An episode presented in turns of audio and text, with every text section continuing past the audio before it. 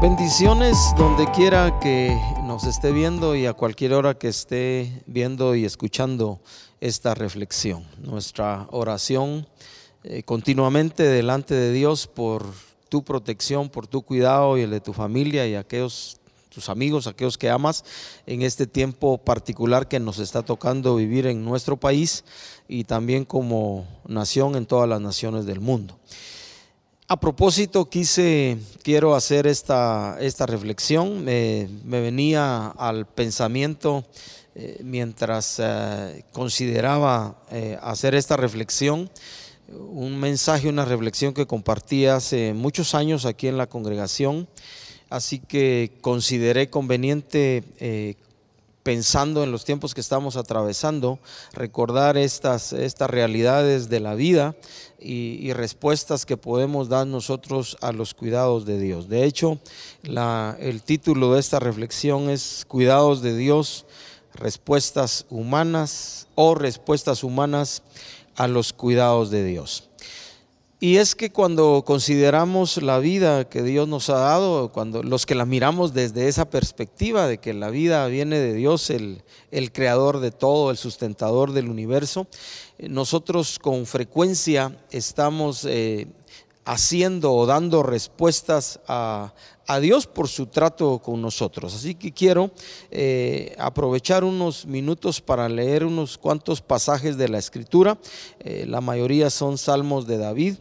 Y, luego voy a, destacar eh, tres, puntos que considero conveniente, consideré conveniente recordar en este hoy que Dios nos da. El primer salmo que quisiera leer es el Salmo 27.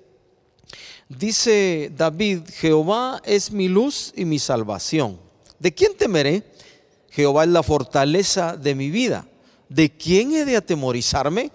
Cuando se juntaron contra mí los malignos, mis angustiadores y mis enemigos para comer mis carnes, ellos tropezaron y cayeron.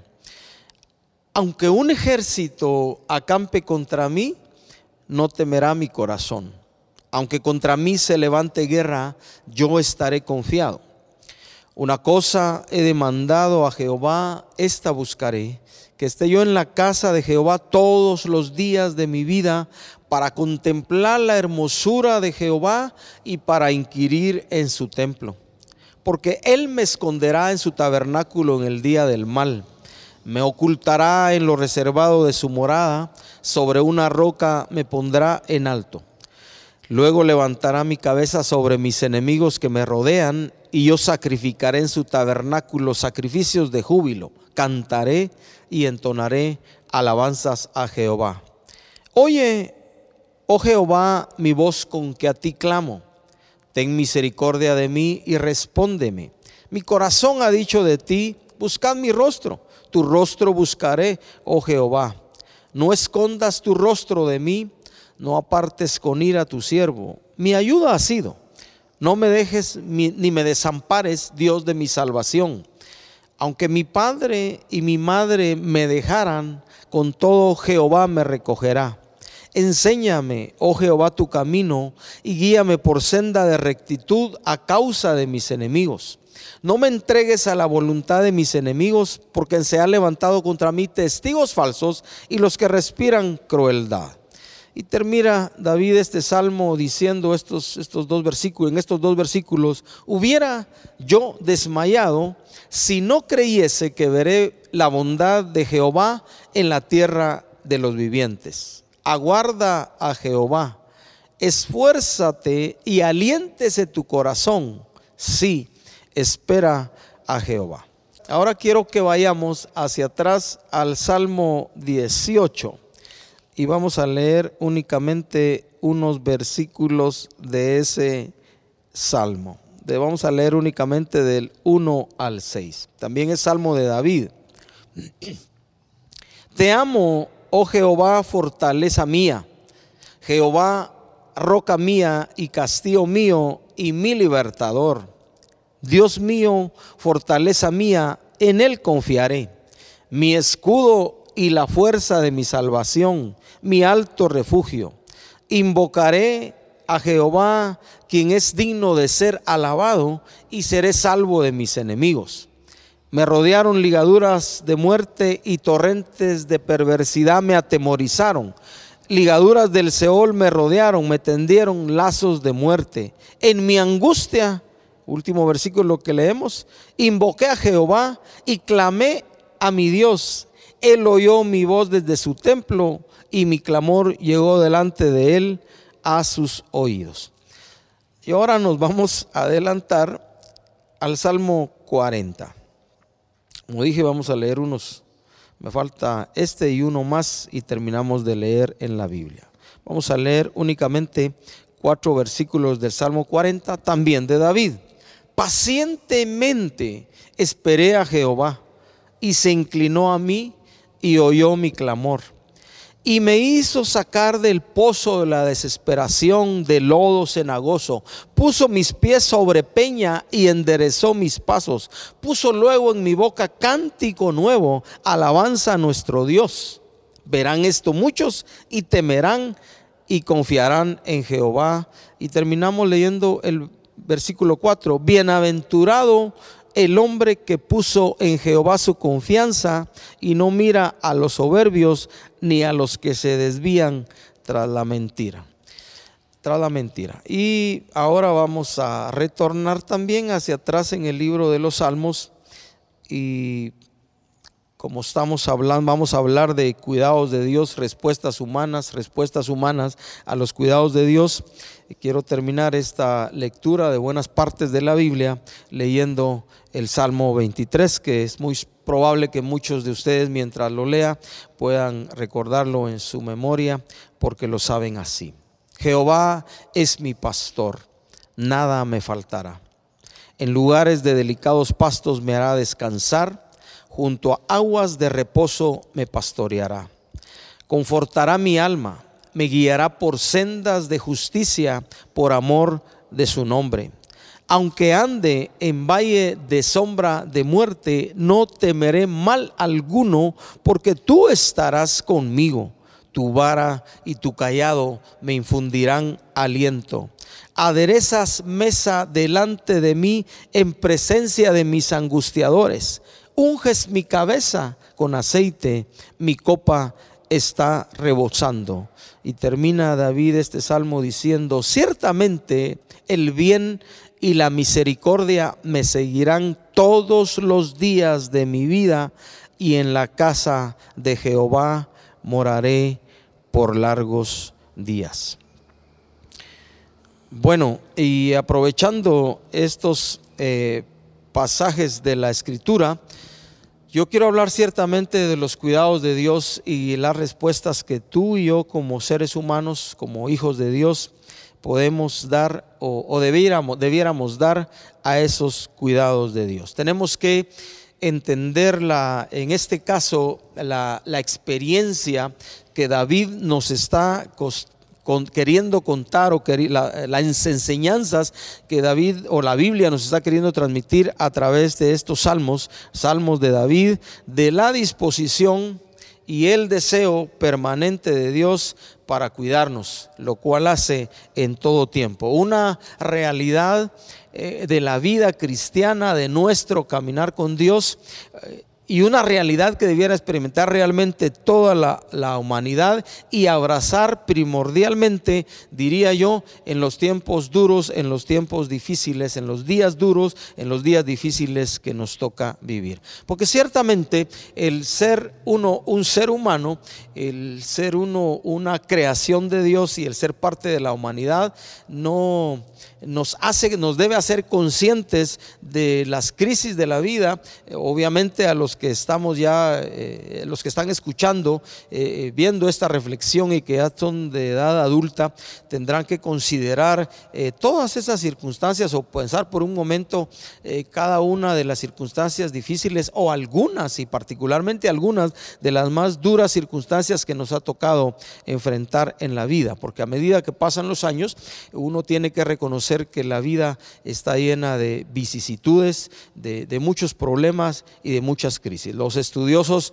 de la conducta hablan que aquellos, eh, los que están naciendo en este momento, pero en el momento que tú y yo nacimos, hablan del trauma del nacimiento, de ese momento en el que un ser humano eh, deja parte del útero materno para nacer aquí ya en el planeta, ¿verdad? Y deja todo ese entorno de seguridad, de, comodidad, de, de, alimentación que recibió en el vientre de la madre. Por supuesto, también a los estudiosos de la conducta entienden que desde estar, desde que uno está en el vientre de la madre, esos nueve meses, algunos dicen son siete mesinos, ese tiempo también recibieron no solo y un buen trato, sino algunos también desde ahí, desde lo interno, también recibieron eh, a veces el desprecio o la incomodidad de, los padres, particularmente de la madre, quien, quien es la que concibe, por ser rechazados aún desde el vientre de la madre. Así que desde eh, el mismo nacimiento, el solo hecho, digo, he aprendido, yo he dicho a través de los años, el solo hecho de ser uno un ser humano ya trae de por sí muchas crisis en la vida. Y durante todo el tiempo de nuestro caminar, en mi caso ya casi los 64 años unido a los nueve meses dentro del vientre de mi madre, yo tengo que reconocer que he pasado por momentos difíciles, particulares en la vida, así como también he tenido la oportunidad de gozar y de disfrutar eh, de tantas cosas que Dios en su bondad, en su amor y misericordia han hecho llegar a mi vida y al seno de mi familia. Así que eh, yo quiero tocar básicamente tres puntos. El primero tiene que ver con el hecho de que una de las respuestas que tú y yo, como hijos de Dios y que los seres humanos debiéramos dar a los cuidados de Dios, es eh, mantenernos, vivir firmes, firmeza confiando en su bondad. En el Sal, este voy a recordar ahorita lo que ya leí, lo tengo aquí de nuevo, en el Salmo 27, versículos 13 y 14. David dice esto, hubiera yo desmayado que nos pasa en muchas ocasiones, ¿verdad? Hay, ocasiones en la, eh, David, la experiencia de David desde chico, usted sabe, él, tuvo la oportunidad de, cuidar las ovejas de su padre, la Biblia nos enseña que él perseguía a los leones, a los osos para arrebatar las, las ovejas que eran parte del rebaño de su familia, de su padre, cuidando las ovejas, después tuvo la oportunidad de, de matar a Goliat y después tuvo la oportunidad también, las circunstancias de haber sido perseguido por el rey Saúl por muchos años, pero David dice esto, hubiera yo desmayado si no creyese, dice, si no creyese que veré la bondad de Jehová en la tierra de los vivientes. En otras palabras, David está diciendo, tuve que considerar el hecho de que Dios iba a ser tan parte de mi vida. Al momento de escribir el salmo, él estaba consciente que Dios había estado con él y él dice, yo hubiera desmayado pero ¿qué me ayudó?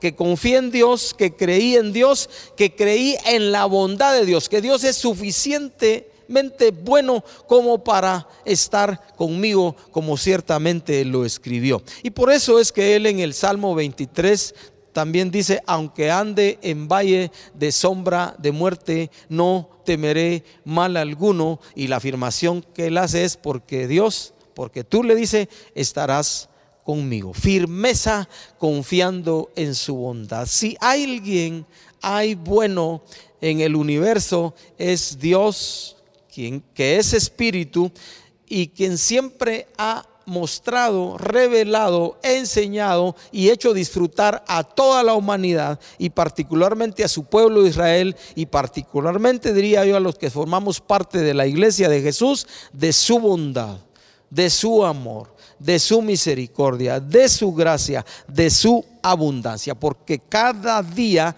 experimentamos los cuidados de Dios. Hoy tuve, hoy tuvimos la oportunidad de despertar allá donde dormimos y hoy tuve la oportunidad de decirle a Dios mientras despertaba, gracias a Dios por la vida. Un milagro estar vivo yo, hoy, vivo, vivo yo hoy en medio de tanta crisis. Vivir, respirar lo podemos hacer comer dos veces al día, tres veces al día, cinco veces al día, algunos un poco más, desayunar, almorzar, cenar, refaccionar, volver a refaccionar en la tarde y todavía en la noche si uno puede, antes de ir a la cama, ir a la refri si uno tiene o algún lugar donde hay una fruto, fruta y todavía comérsela. Vestir tener un techo, tener un lugar donde regresar los que salen de casa a trabajar, a, la empresa, al negocio, o, donde trabajan, o tienen que salir a, negociar o, hacer algo a la calle y luego tener un lugar donde regresar. ¿Dónde? No, diariamente diría yo, miramos los cuidados de Dios. Así que en una de las respuestas que tú y yo debiéramos dar a esos cuidados permanentes de Dios en nuestra vida es firmeza, es estabilidad. Y al igual, al igual que David, considerar y entender que desmayaríamos completamente, no quiero decir que a veces no luchamos y no sufrimos en ese sentido, desmayaríamos completamente si no creyéramos, si yo no creyera que he de ver la bondad de Dios, el cuidado de Dios en la tierra de los vivientes. Es decir, hoy tenemos dos familias, la familia en la sangre donde a través de nuestros padres tú y yo tuvimos la oportunidad de, si eres guatemalteco, pues de ser guatemaltecos y si eres de otro país, pues ser de la nacionalidad que eres. Tenemos esa familia donde Dios nos puso, nos puso donde Dios nos hizo nacer en su soberanía. No escogimos, hemos dicho en muchas ocasiones en qué familia nacer, ¿verdad? Y de qué condición iba a ser nuestra familia. Eso fue soberanía de Dios. Tenemos esa familia preciosa. Espero que todavía tengas a tus padres y, más familiares, así los tienes, disfrútalos. Yo sigo disfrutando a la familia que mis padres me dejaron y que mis padres me heredaron de los dos lados de mi familia, con unos más cerca que otros, pero también tenemos la familia en la fe. Una familia que también en un sentido es una familia de sangre porque fuimos comprados todos con la sangre preciosa de Jesús y Dios nos llama su familia. Así que somos hermanos por la fe en Cristo Jesús. Eso es un milagro. Yo le agradezco a Dios la familia en la sangre que me dio en mis padres, en mis abuelos, bisabuelos y hoy en mis tíos, tías, hermanos, sobrinos, resobrinos, le digo a los hijos de mis sobrinos y todos los demás. Estoy agradecido con Dios por esa preciosa gente con la que Dios me hizo vivir y crecer de cerca. Y estoy agradecido también cuando Dios hace cuarenta y pico de años me unió a su familia y me hizo parte de la congregación de lo que todavía hoy y también es mi casa y es mi familia. Una familia enorme que tengo aquí en el área de Zacatepeques, en muchos, en la mayoría de departamentos de Guatemala, pero también tengo familia, esta mi familia enorme en Canadá, en Ecuador, en Estados Unidos, en México, en El Salvador, en Honduras, en España, en Alemania, donde quiera, mi familia en la fe. Conozco gente de muchos lugares, gracias a Dios, que son mis hermanos en la fe y eso es parte de los cuidados de Dios para mi vida, porque Dios siempre nos hace habitar en familia. De hecho, hablando de la familia en la sangre, la Biblia dice que padre de huérfanos, imagínense, y defensor de viudas es Dios en su santa morada. El cuidado de Dios para toda la humanidad, para viudas y para huérfanos y para nosotros que también estamos en familia. Así que debemos vivir con firmeza confiando, porque vamos a ver la bondad de Dios cada día de nuestra vida. La segunda respuesta que quiero tocar que debiéramos dar a los cuidados de Dios como parte de la humanidad y particularmente como hijos de Dios es paciencia, ¿verdad? Esa cualidad, esa virtud de carácter que a veces se nos complica, ¿verdad? Paciencia sabiendo que las pruebas no duran toda la vida. Ah, hay un dicho aquí popular en Guatemala, ahorita me recordé, que dice, no hay mal, no hay enfermedad que dure 100 años, ni enfermo que la soporte, ¿verdad? No, no he sabido, no he tenido noticias de alguien que después de 100 años siga todavía sufriendo una misma enfermedad. No hay mal que dure 100 años, ni enfermo que lo soporte. Paciencia. Debemos cultivar esa virtud y esa cualidad de carácter en el corazón, entendiendo y sabiendo que las pruebas no duran toda la vida. Y ahorita quiero eh, de nuevo recordar eh, esos versículos que leímos en el Salmo 40, ¿verdad? Este salmo que también dijimos que es de David y que se debe leer así con paciencia también, con cuidado. Dice David pacientemente, lo quiero leer a propósito así, pacientemente esperé a Jehová. Y ahí hago un, lapso, hago un tiempecito. Pacientemente. Tuvo que tomar esa paciencia significa que en muchas ocasiones fue largo tiempo. La persecución que David sufrió fue por muchos años de parte del rey Saúl, ¿verdad? No, no, podríamos decir, era su enemigo, pero literalmente no era su enemigo, era el rey de una nación, el presidente de una nación y tuvo que ser perseguido. Así que él, en medio de esas luchas de su corazón, nos hace llegar esta joya, diría yo, de enseñanza para entender que en medio de las crisis y la prueba podemos esperar pacientemente en Dios. Y luego dice, de, de esperar, dice, y se inclinó a mí y oyó mi clamor, porque Dios es un Dios que mira nuestras aflicciones, que mira nuestras angustias y se inclina, atiende las peticiones y nuestras necesidades. Dios siempre responde a tiempo en su tiempo, aunque nos parezca que no sea nuestro tiempo. Nosotros somos así como somos como humanos, yo soy así, lo quiero confesar. A mí me gustaría hacer una oración ahorita y ver así de rapidito la respuesta.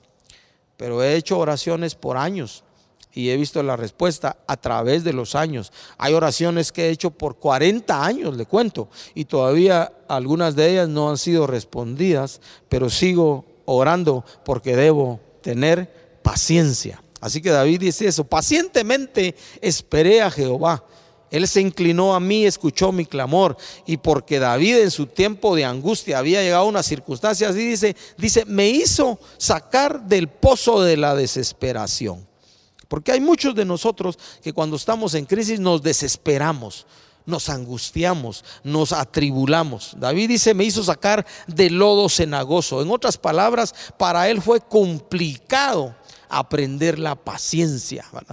Algunos dicen por ahí que eh, que si uno le pide paciencia a Dios, Dios le envía problemas. le cuento que no es así. No miro en la Biblia un Dios que sea así. Por supuesto, si vamos a pasar por circunstancias donde vamos a tener que ejercitar la paciencia. De hecho, la paciencia es una de las expresiones, de acuerdo al libro de Gálatas, del fruto del Espíritu, de las cualidades de carácter que Dios sembró en nuestro corazón por su Espíritu y hay que cultivarla, hay que desarrollarla y una vez cultivada y desarrollada hay que mantenerla.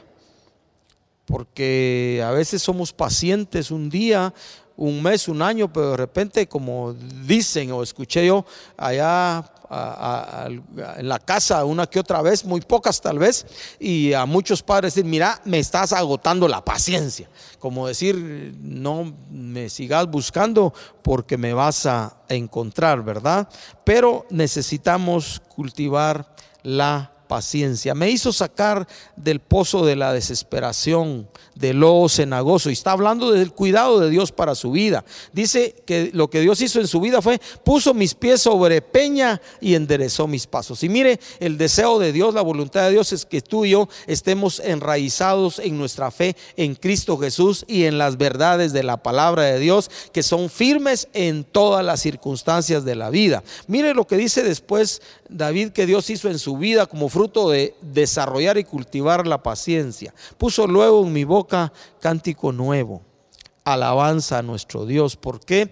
Porque cuando cultivamos esta cualidad de carácter, a veces aún en medio todavía de las circunstancias difíciles, lo que podemos hacer, y por eso es que dice, verán esto muchos y temerán y confiarán en Jehová, es como se te ocurre cantar, le dicen a veces a alguno en voz en medio de este tiempo difícil, es que eh, Dios puso esto en mi corazón, mira, tengo que tener paciencia, tengo que ser perseverante, tengo que ser constante. Y entonces viene Dios y obra en nuestro interior, interior y aún a veces en medio de las crisis podemos cantarle a Dios, alabar y bendecir a nuestro Dios por medio de cánticos, porque Dios se encarga como parte de su cuidado de poner cánticos y no solo cánticos, sino cántico nuevo, expresiones de gratitud a Dios. Su voluntad, la voluntad permanente de Dios, lo he dicho en muchas ocasiones, es prosperarnos, es bendecirnos. Así que debemos que no desesperarnos, sino esperar pacientemente en Dios. La falta de paciencia o la falta de esperanza, lo puedo decir así también, a veces es falta de confianza y también falta de fe. ¿Y de qué tamaño debe ser nuestra fe para creer en las bondades de Dios y en el cuidado de Dios? Del tamaño de una semilla de mostaza, así de pequeñito. No se necesita una fe muy grande porque todo empieza en pequeño, pero ahí Dios construye una vida de seguridad, una vida de firmeza, una vida llena de paciencia. La realidad del salmista es esperar pacientemente en Dios. Y la tercera respuesta que debiéramos dar los hijos de Dios, los seres humanos, a los cuidados de Dios es gratitud. ¿Por qué gratitud? Cuando entendemos que todo lo que somos y todo lo que tenemos se lo debemos a Dios, se lo debemos a Él. Así que ese, ese otro aspecto de la vida, también esa cualidad de carácter, porque hay mucha gente, decimos que es malagradecida, es algo que también tenemos que cultivar. Yo quisiera eh, leer una parte de, un salmo. Este no lo leí al principio. el Salmo 100 y quiero leerlos. Bueno, es completo, es un salmo bien pequeño, apenas cinco versículos. Dice el escritor, cantad alegres a Dios, habitantes de toda la tierra. Mire la exhortación del escritor a toda la humanidad. Servid a Jehová con alegría, venid ante su presencia con regocijo. Reconoced que Jehová es Dios, Él nos hizo y no nosotros a nosotros mismos. Pueblos suyos somos y ovejas de su prado. Mire, mire qué, Qué precioso el cuidado de Dios que aún a través de este salmista nos hace entender que Él fue el que nos hizo, no nos hicimos nosotros a nosotros mismos. Dice, somos pueblos suyos, somos ovejas de su prado. Ya leímos el Salmo 23 también. Luego dice, entrad por sus puertas con acción de gracias por sus atrios con alabanza, alabadle, bendecid su nombre. Y termina diciendo el salmista, porque Jehová es bueno, para siempre su misericordia y su verdad por todas las generaciones. Por supuesto, el salmista está haciendo a memoria a los tiempos en que el pueblo de Israel, el pueblo de Dios, llegaba a ciertos lugares para alabar y para bendecir a Dios. En nuestro caso, usted y yo sabemos que tenemos acceso permanente al trono de la gracia por la obra redentora de Jesús en la cruz y llegó el momento, como dijo la mujer de Samaria, en que los verdaderos adoradores adorarían al Padre en espíritu y verdad, como Jesús le dijo a la mujer de Samaria, es la, verdadera historia, y, le dijo, ¿dónde adoramos? Eh, ustedes dicen, los judíos dicen que en Jerusalén, nuestros padres dicen que en Samaria, ¿dónde debemos adorar? Eh, ¿Es ahí o es acá. Y Jesús le dice a la mujer, ni en este monte ni en el otro, sino los verdaderos adoradores. Llegó ese momento, le dijo, ahora es en que los verdaderos adoradores adoran al Padre en espíritu y verdad. ¿Dónde? Donde quiera que están. Ese es el momento que estamos viviendo. Así que donde quiera que tú y yo estamos, podemos cultivar nosotros una vida de gratitud a Dios, una vida de alabanza y adoración a Dios, entendiendo que todo lo que somos y tenemos se lo debemos a Dios viene a mi mente la primera cosa que quisiera decir en cuanto a gratitud también, es el hecho de que solo pensar cada momento de la vida o en un punto determinado de cada día de la vida que Dios nos da en el hecho de que hubo un punto en nuestra vida, en mi caso, ah, en 1970, abril de 1979, tuvimos un encuentro personal con Dios y yo le dije a Dios, te necesito, perdóname mis pecados. Tenía para entonces 21 años, sabía de la condición de mi corazón de pecador y alejado de Dios, no sabía qué hacer con eso, pero cuando entendí que Dios me perdonó en Cristo, que Él había muerto en la cruz en mi lugar y resucitado entre los muertos para darme salvación, tomé la decisión a los 21 años de entregarle mi corazón a Dios. Y cuando recuerdo eso cada día de mi vida, porque procuro hacerlo, hay gratitud en mi corazón. Mi nombre fue escrito hace muchos años por la pura gracia de Dios, por el puro amor de Dios, por la pura misericordia de Dios en el libro de la vida. Y si tú eres un hijo de Dios, ya naciste de nuevo, ya pusiste tu confianza en Jesús como Señor y Salvador, debiéramos, debieras, debiera yo estar agradecido con Dios. Si esa no ha sido tu experiencia y tienes duda en tu corazón de en cuanto a tu salvación, yo quiero aprovechar unos segunditos de esta reflexión para animarte a tomar la decisión más trascendental en la vida que una persona, que un ser humano puede tomar, de entender que hace casi ya dos mil años Jesús, por amor a ti, por amor a toda la humanidad, pero particularmente hoy lo quiero aplicar por amor a ti, murió en una cruz y al tercer día resucitó de entre los muertos tal y como había dicho, para ofrecerte perdón de pecados y vida eterna. Y si tú te arrepientes de todos los pecados que has cometido hasta hoy y tomas esa decisión de decirle, creo en ti, en como el que murió en la cruz en mi lugar, recíbeme, perdona mis pecados, te aseguro que si haces esa oración ahí en tu corazón o con tus bocas, manifestándolo a través de tus labios, te aseguro por lo que la Biblia dice que Dios te recibe, te perdona te regala la vida eterna, escribe tu nombre en el libro de la vida. Una de las razones más preciosas para vivir agradecido con Dios toda la vida.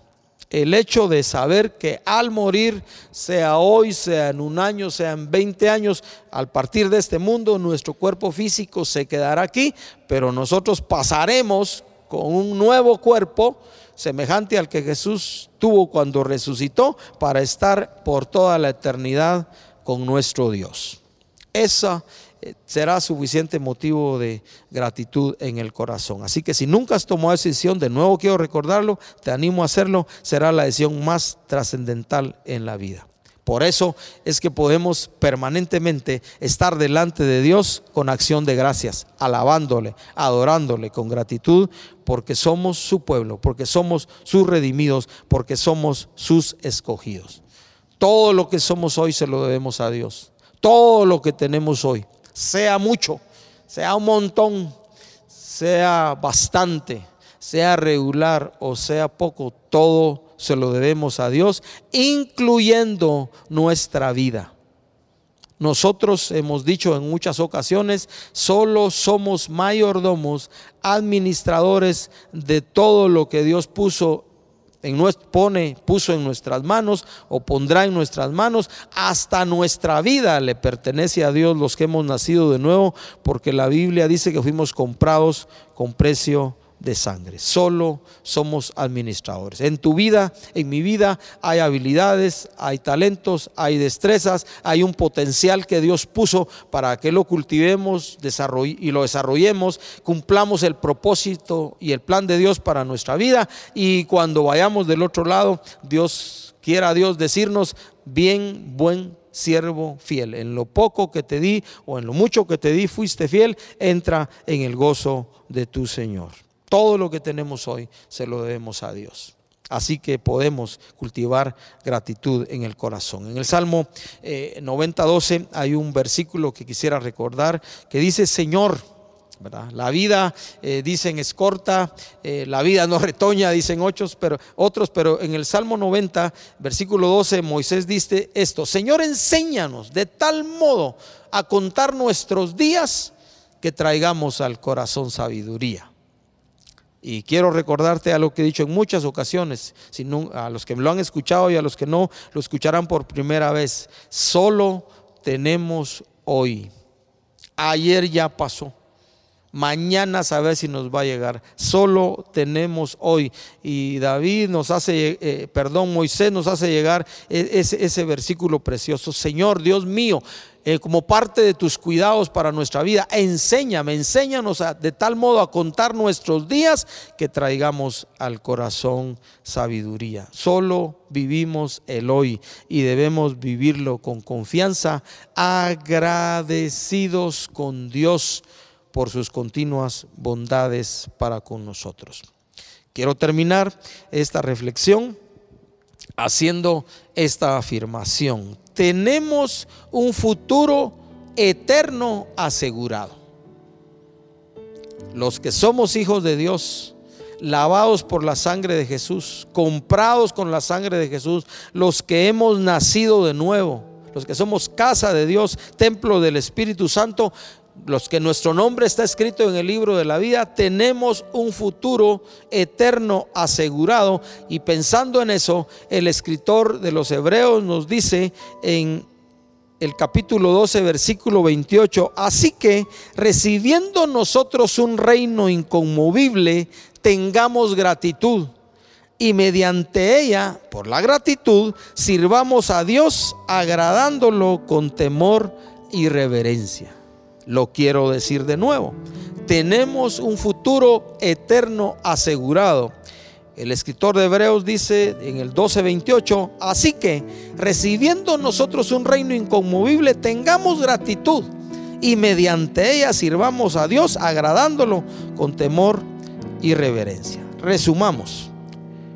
Respuestas humanas, respuestas nuestras a los cuidados de Dios. Número uno, vivamos firmes, confiando en su bondad vamos a ver la bondad de Dios aquí en la tierra. Número dos, seamos pacientes. Las pruebas no duran toda la vida, las pruebas son temporales. Y número tres, tengamos gratitud, pues todo lo que somos y tenemos es de Dios y se lo debemos a Dios. Padre, danos la gracia de que continuamente nosotros podamos responderte de esta manera ante los cuidados que siempre nos has dado hasta hoy y seguirás teniendo para con nosotros todos los días que nos des en esta tierra. En el nombre de Jesús. Amén. Que Dios te bendiga, te guarde y proteja a ti, a tu familia y a todos tus amigos y a los que amas.